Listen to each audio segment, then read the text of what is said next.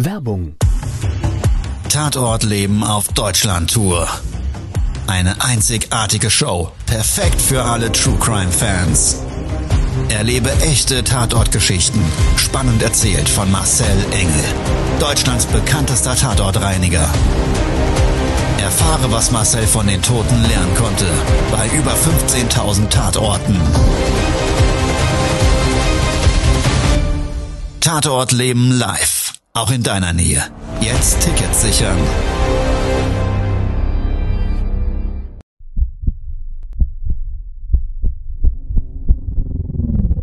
Todesursache. Der Podcast mit Tatortreiniger Marcel Engel. Es wird immer mal wieder in meinem Podcast vorkommen, dass wir sehr tief in das Geschehen eintauchen. Ich werde offen darüber sprechen. Damit meine ich, dass Flüssigkeiten wie Blut als Element das kleinste Problem sein wird. Ich freue mich, wenn ich euch auf eine Gedankenreise entführen darf in meine Welt des Tatortreinigens. Todesursache. Der Podcast mit Marcel Engel. Hallo und herzlich willkommen. Schön, dass du wieder eingeschaltet hast.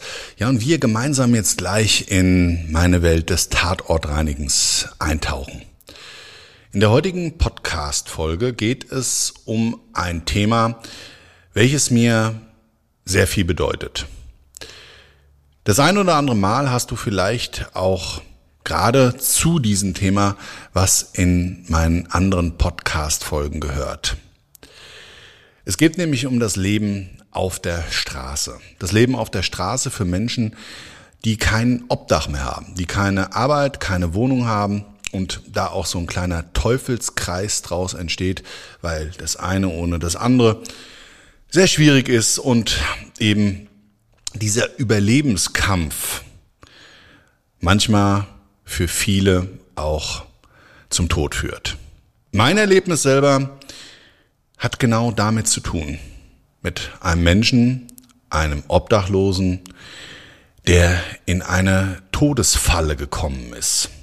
Ich würde sagen, wir beide starten jetzt mal gemeinsam in dieses Erlebnis. Todesursache. Der Podcast. Der Tatort.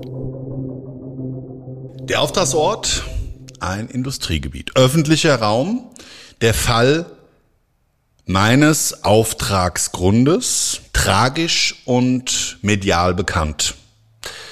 Mein Auftraggeber hat mir gesagt, passen Sie auf, Herr Engel, wir müssen zum einen dort vor Ort reinigen und zum anderen den Ort, den Geschehnisort des Todes verschließen. Und genau mit dieser Aufgabenstellung hat er mich beauftragt und gesagt, dringend, dringend bitte ganz schnell vorbeikommen. Es bilden sich hier immer wieder ja, Menschentrauben von Gaffern, die sich von dem Gelesenen und in den Medien berichteten selber nochmal ein Bild verschaffen wollen. Also bin ich vor Ort gefahren. Es war Winter. Sonniger Tag bin ich mit meinem Einsatzwagen in ein Industriegebiet gefahren, bei dem ich direkt erkannt auf einem Parkplatz eine Menschentraube erkennen konnte. Also habe ich mir gedacht, vorher auch genauso durch meinen Auftraggeber umschrieben worden, muss das der Geschehnisort sein. Und ich sollte mit dieser Annahme recht behalten. Ich bin ausgestiegen, habe mein Mützchen aufgehabt, meine Arbeitskleidung, da steht dann ja auch drauf, Akut SOS Clean, die Spezialreinigung. Das Fahrzeug ist beschriftet auffällig in Silber, Neonorange auf weißem Grund, sieht ja so ein bisschen aus wie bei den Krankenwagen. Und die Menschen sind dann von dem ja, sichtbaren Teil, den sie versperrt haben, zu mir gepilgert. Ich habe so vis-à-vis zehn Meter davon entfernt von dieser Menschentraube geparkt. Was ich am Anfang gar nicht erkennen konnte, wie ich ausgestiegen bin, was sich denn dahinter befindet. Die haben das mehr oder weniger durch ja, wie so eine, wie so eine Art äh, Wand beim Fußballspielen haben die das durch ihren Körper verdeckt, waren dahinter Müllcontainer. Und zwar zwei große Müllpressen und zwei zusätzliche Metallcontainer, die ich gar nicht erst weiter im Fokus hatte und auch ja irgendwie so als Altpapier oder irgend sowas für mich zumindest einsortiert hatte. So. Dann haben nicht die Leute direkt angesprochen, ah, sind Sie hier zur Reinigung und wie, wer, wie was für eine Firma ist das und so weiter. Und ich habe dann einfach mal versucht, auch meinen Auftraggeber aus dieser Menschenmenge herauszufiltern, was aber gar nicht möglich war, weil der war nicht mehr vor Ort. Öffentlicher Auftraggeber, eigentlich recht ungewöhnlich, hat aber daran gelegen, dass die einen Notfall hatten. Also die mussten da weg und jemand vor Ort, der sich dann auch als Ansprechpartner zu diesem Fall geäußert hat, ähm, hat da mehr oder weniger, ich sag mal so, die Aufsicht übernommen. Ja, und der hat mir dann auch gleich am Fahrzeug Auskunft gegeben.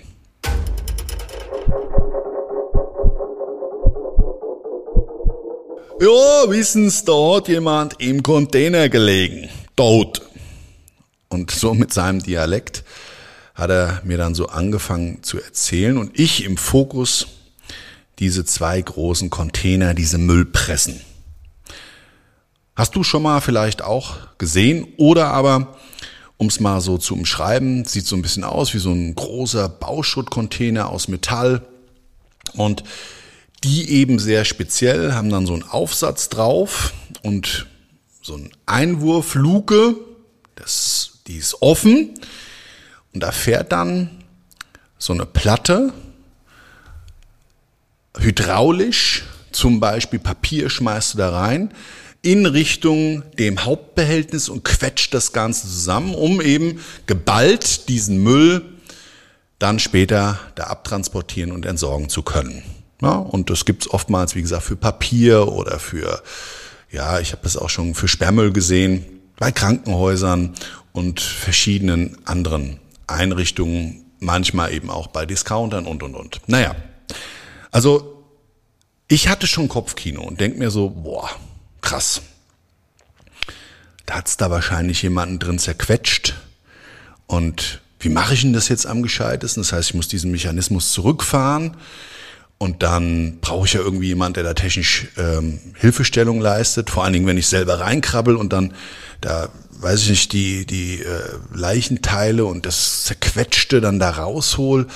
Ähm, ja, muss auf jeden Fall die ganze ähm, Einrichtung dort stromlos sein, dass ich nicht selber da verunfalle und bin so im Kopf, Kino, gar nicht mehr bei ihm und seiner Rede und seinen Erklärungen und gehe dann in Richtung dieser Container. Er mir hinterher, erzählt weiter und schwenkt auf einmal ab zu diesen zwei kleineren Metallbehältnissen, diese kleineren Metallcontainer. Auch zwar so ungefähr zwei Meter hoch, aber du kennst die wahrscheinlich auch. Und zwar einem Altkleidercontainer. Ja, mit so einer, mit so einem großen Metallgriff, den ziehst du dann auf und dann fällt diese Klappe, wird dann bis zum gewissen Grad geöffnet, dir entgegen, dann kannst du da was einlegen, Kleidersack, und dann machst du das zu und diese Klappe ist ja innen drin so leicht angewinkelt und dadurch wird dann das, was du da eingelegt hast, eigentlich so nach unten geworfen in das Behältnis und ist damit dann, ja, da eingelagert. Wird dann durch einen Recycler in gewissen Abständen da abgeholt. Und genau auf diesen Container läuft er zu. Und ich habe ihn dann noch gefragt, sagen Sie mal, wir müssen doch hier rüber, oder? Was, was machen Sie denn jetzt? Na, na, na, na, wir müssen hier hin. Schauen's, junger Mann, hier, hier müssen wir hin. Und zeigt auf einen der beiden Behältnisse, und dann habe ich es auch gesehen, diese große Tür, ja, wo diese Einwurfklappe dran ist, dass man also die aufmachen kann, um auch diese, diese, diese Altkleider da rauszuholen, die war aufgebrochen worden. Ja, durch die Feuerwehr, wahrscheinlich mit so einem Spreizer haben die das also aufgemacht und da, genau in diesem Container, war der Leichenfundort. Für mich erstmal mit dem Schulterzucken begleitet, Erwartungshaltung was ganz anderes, bin ich dann rübergegangen. Also dieser Container, die Tür geöffnet, war drinnen halb voll.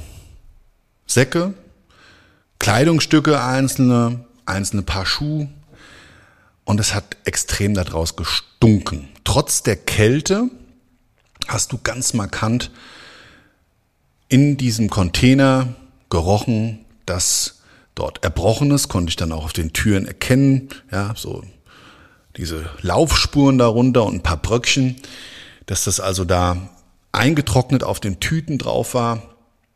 Zusätzlich konnte man innen drin an den Wandungen, die waren ja irgendwann mal wahrscheinlich weiß lackiert, aber da war der Lack teilweise vielleicht auch durch harte Gegenstände und dann durch feuchte Unterwanderung und dann eben Frost, so aufgeplatzt, abgeblättert auf jeden Fall. Und ganz krass, ich konnte so an der Seite, auch an dem Rahmenteil, wo das aufgespreizt wurde, richtige Kratzspuren erkennen. Und erst habe ich gedacht, das ist vielleicht durch die Öffnung dieses Behältnisses entstanden. Aber wie ich da näher rangegangen bin, habe ich mir gedacht, nee, Pustekuchen. Das ist doch eine Kratzspur von Fingernägeln. Da hat doch irgendjemand verzweifelt.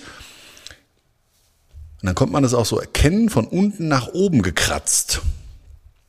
Schon wirklich teilweise, und deshalb war es auch deutlich zu erkennen, in diesen Kratzspuren mit Blut begleitet. Also da hat derjenige an der Wandung entlang, an diesem Lack entlang, versucht, das aufzukratzen, diese Tür irgendwie wahrscheinlich sich frei zu schaffen, weil da was davor lag noch, so ein Sack, und hat dann da gekratzt, geschabt, bis die Nagelhaut unter den Fingernägeln sich vom Nagelbett gelöst, das Ganze der Nagel das äh, gelöst hat und da wirklich blutig hochgekratzt wurde. Krasse Nummer, habe ich mir gedacht. Und diese Klappe selber, also diese Einwurfklappe, die war in Teilbereichen mit Kot voll. Ja, so als hättest du das draufgestempelt habe ich mir noch gedacht, naja, also vielleicht hat da irgendein Dreckschwein mal Scheiße reingeworfen. Leider, auch das hatten wir schon als Aufträge, dass solche Behältnisse total verwüstet, total versaut wurden durch irgendwelche Spacken, die gemeint haben, dass das lustig ist und haben dann diese Klappe mit Kot gefüllt, um dann den nächsten, der da was einwirft, eben in Schock zu versetzen, in Ekel zu versetzen, also irgendwelche Faulhongs, die es nicht gehört haben ja, und nicht der Schuss mehr mitbekommen haben. Da passiert halt sowas. Aber ich will jetzt da gar nicht in dieses Thema abschweifen, sondern so gesamteinheitlich Blut, Erbrochenes und Kot. Da habe ich mich natürlich die, die Frage gestellt, wie kann denn so etwas passiert sein? Wie kann denn in dem Container selber, ist da jemand reingefallen oder was ist denn da das Problem gewesen?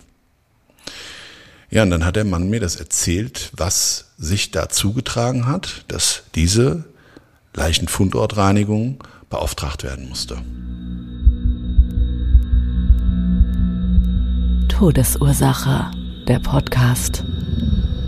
Das Opfer ja, wissen's, da ist einer eingekrabbelt und dann mit dem Arsch, mit dem fetten halt stecken geblieben. So hat er es gesagt. Da denke ich mir noch so, boah. Kopfkino pur für mich.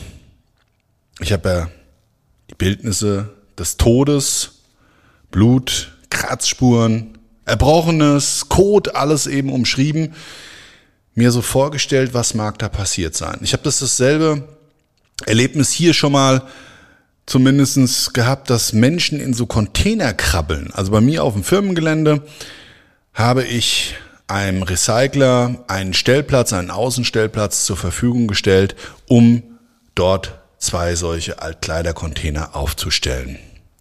Und beim Eintreffen hier abends bei mir auf dem Firmengelände schon beobachtet, dass da Menschen reingekrabbelt sind, teilweise auch Erwachsene mit ihren Kindern, die dann die Kinder da in diese Klappe gehieft haben und Puh, habe ich mir immer gedacht, Mensch, Mensch, Mensch. Also A, natürlich nicht ganz ungefährlich das Ganze und auch teilweise mit denen gesprochen, dass das, ja, es ist echt ein Spiel des Lebens und sehr, sehr traurig, finde ich, dass Menschen auf so etwas angewiesen sind. Jetzt könnte man sagen, ja, da sind ja auch gute Kleidungsstücke drin teilweise und das stimmt alles. Aber nochmal, wenn Menschen solche Möglichkeiten nutzen müssen, um in irgendeiner Form da draußen Vorteil zu ziehen, finde ich das schon trotzdem extrem hart.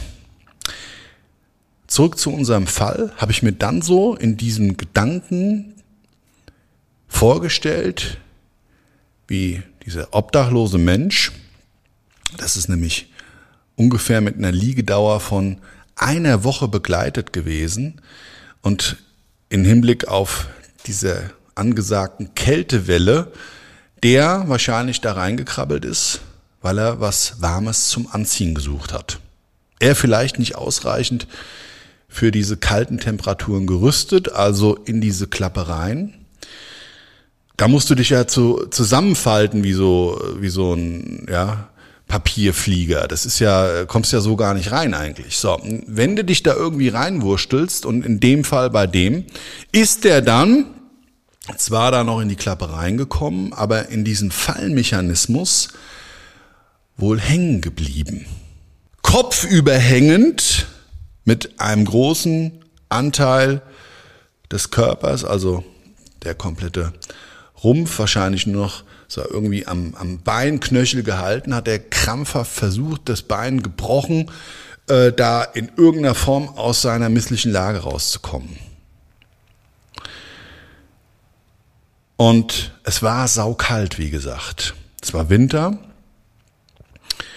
Stell dir mal vor, du hängst wie so eine Fledermaus von der Decke, hängst du da in so einem Container, Bein gebrochen, total verdreht, kommst nicht mehr raus, bist sowieso vielleicht dann nicht der kräftigste, verlassen dich zusätzlich irgendwann die letzten Reserven des Körpers, du wirst immer schwächer, rufst um Hilfe. Hörst niemanden. Über Nacht die Temperatur fährt immer weiter runter. Und du kratzt noch verzweifelt an diesen Innenwänden, klopfst wahrscheinlich gegen den Container. Dir wird schlecht, du übergibst dich. Diese warme, erbrochene Flüssigkeit dampft aus, steigt dir nach oben, du riechst den Gestank dieses Säure und ja, Geruchscocktail aus Erbrochenem. Scheißt dir vielleicht noch vor Angst in die Hosen und merkst, wie deine Lebenskraft immer weiter schwindet, wirst bewusstlos und erfrierst in diesem Container.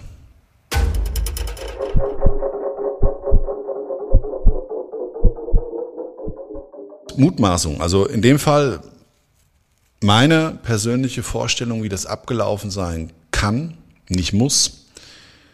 Aber die Spuren, das, was ich im Nachgang dazu erfahren habe, lässt auf einen solchen oder ähnlichen Ablauf schon gesamteinheitlich Rückschlüsse ziehen.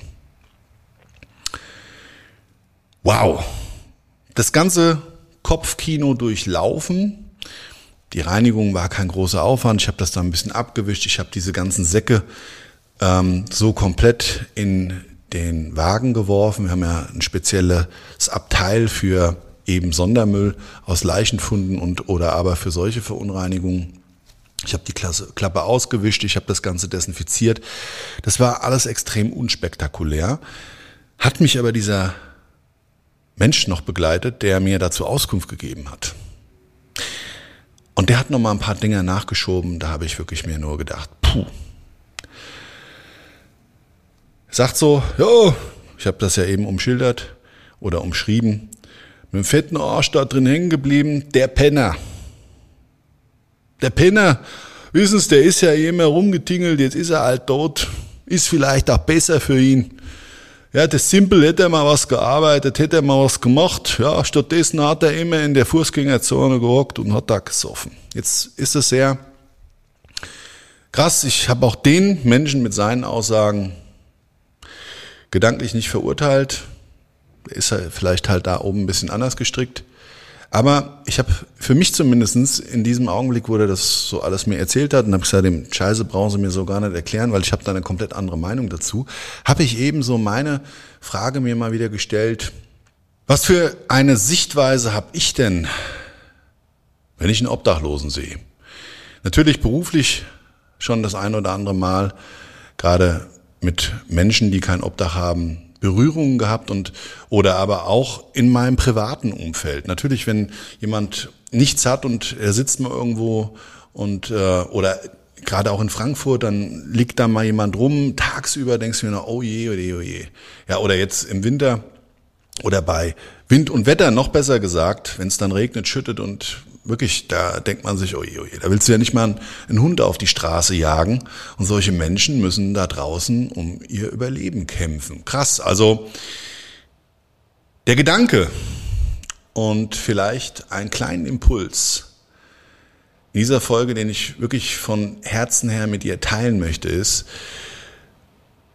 wenn du das nächste Mal einen Menschen siehst, der in einer von mir eben umschriebenen Situation ist, eine solche Person sich für dich darstellt, die in deinem Umfeld sichtbar wird, dann wäre doch eine schöne Idee, demjenigen vielleicht ein Lächeln zu schenken, vielleicht sogar die Frage zu stellen, kann ich irgendwas für dich tun, kann ich dir irgendwie helfen? Etwas zu teilen, etwas zu geben, etwas zu essen, etwas zu trinken, vielleicht auch ein Euro in das Becherchen zu werfen, was dann vielleicht da mal steht. Wobei ich das nicht mit dem Freikaufen ähm, sehe, sondern einfach wirklich dann auch begleitend jemanden noch zusätzlich eben anzusprechen. Bitteschön, ich hoffe, es hilft dir irgendwie weiter. Weil eines ist sicher, es gibt gewisse Dinge, die können wir uns nicht kaufen und schon gar nicht mit so einem Euro. Das ist auch damit nicht gemeint. Das ist nämlich oftmals das Strahlen und die Dankbarkeit, der Menschen, denen man dadurch ein Stück Würde zurückgibt. Weil ich glaube oftmals, dass eben diesen Menschen dann viel, viel mehr gibt, wie das, was wir in dem Augenblick das wenige, ja, teilen und eben bereit sind aufzuwenden, sondern sie fühlen sich wieder ernst genommen, sie fühlen sich als Teil der Gesellschaft, weil sie ja eigentlich durch das gesellschaftliche Raster fallen. Und diese Anerkennung und diese Aufmerksamkeit, glaube ich, die wird dir wiederum und ich werde es auch wieder verinnerlichen, eines geben, das ist Dankbarkeit von der Gegenseite. Also, in dem Sinne, würde ich mich sehr gerne mit dieser Podcast-Folge hier jetzt ausklinken, bei dir verabschieden. Ich wünsche dir einen wunder, wunderschönen Resttag, was auch immer davon übrig ist, eine tolle Woche und wir hören uns hoffentlich dann bei der nächsten Folge, nächsten Freitag wieder. Bis dahin, alles Liebe und Gute. Ciao, dein Marcel. Das war's schon mit der neuen Folge von Todesursache, der Podcast mit Marcel Engel. Kopf einer eigenen Spezialreinheit und Tatortreiniger bei mehr als 12.000 Orten auf der ganzen Welt. Was kann Marcel für dich bereinigen? Jederzeit. Weltweit. Melde dich oder klick dich einfach mal durch auf marcelengel.com. Empathisch, tiefgründig, ehrlich. Todesursache lässt dich garantiert nicht kalt. Seid dabei. Ich freue mich. Abonniere die Staffel und du kommst für keine Folge zu spät.